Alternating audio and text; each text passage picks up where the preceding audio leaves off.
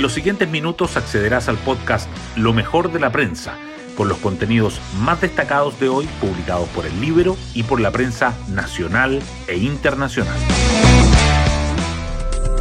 Buenos días, soy Paula Terrazas y hoy es 1 de agosto.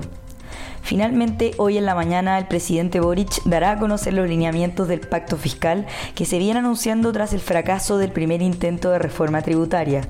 Ayer el ministro de Hacienda, Mario Marcel, se reunió con el mandatario para entregarle un consolidado de las conversaciones que ha tenido con diferentes sectores. Tras las palabras del jefe de Estado, será la titular de Hacienda quien detalle las medidas que quiere echar a andar el gobierno. Crecimiento económico, modernización del Estado y mejor recaudación fiscal serían los principales pilares. Hoy destacamos de la prensa. Caso convenios. Fiscalía identifica patrones y modos de operar comunes entre fundaciones. Los investigadores revisan el destino de los fondos estatales para determinar si pudo haber financiamiento irregular de la política. Se ofició al CERVEL para verificar los vínculos de los indagados con los partidos.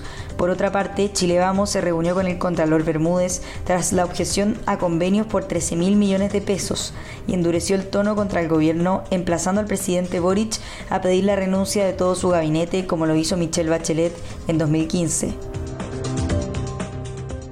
Negativos datos sectoriales anticipan otra contracción de la economía en junio. El Instituto Nacional de Estadística reportó ayer caídas en minería, la manufactura y el comercio en el sexto mes del año. Tras conocer esas cifras, el mercado proyecta que el IMASEC de junio, que el Banco Central publicará mañana, anotará un retroceso de hasta 1,7%. Será el quinto mes consecutivo en rojo y llevará a que la economía cierre el primer semestre con una baja en torno a 1%. ¿Cómo resolverá la Corte Suprema el reclamo de consejeros oficialistas? La izquierda presentó el requerimiento contra cinco enmiendas ingresadas por la derecha que en su opinión constituyen una infracción a las normas del procedimiento del Consejo Constitucional. El máximo tribunal sortió los ministros que formarán la comisión encargada de resolver la solicitud. Andrea Muñoz, que presidirá la instancia, Jorge Dam, Arturo Prado, Mario Carroza y María Cristina Gajardo. Chile y Estados Unidos avanzan en acuerdos para mantener visa waiver. Los gobiernos de ambos países firmaron un acuerdo de implementación bilateral para la prevención y el combate de delitos graves. Busca mejorar el intercambio de información para evitar el turismo delictual, uno de los requerimientos de las autoridades estadounidenses para mantener el programa de extensión de las visas vigentes desde 2014. En la portada del Libero destacamos Pepe Auz, las reformas de Marcel serán más de derecha que las de Piñera. El analista político explicó que la forma en que el gobierno retome en algo la agenda es allanándose a acuerdos diferentes de lo que se esperaba en su diseño original. Gobierno define plan de acción por pacto fiscal. No insistirá en el Senado y proyecto antievasión entraría por la Cámara. El presidente Boric y el ministro de Hacienda informarán los detalles de la propuesta hoy.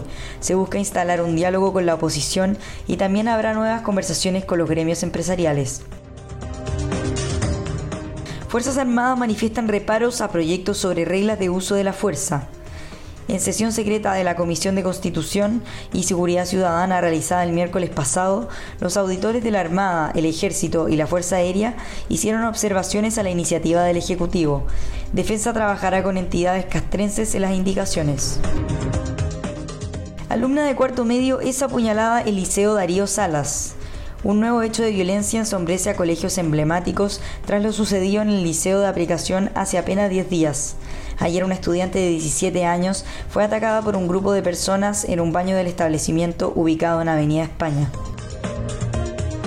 Alexis Sánchez está de nuevo en la mirada del Barcelona.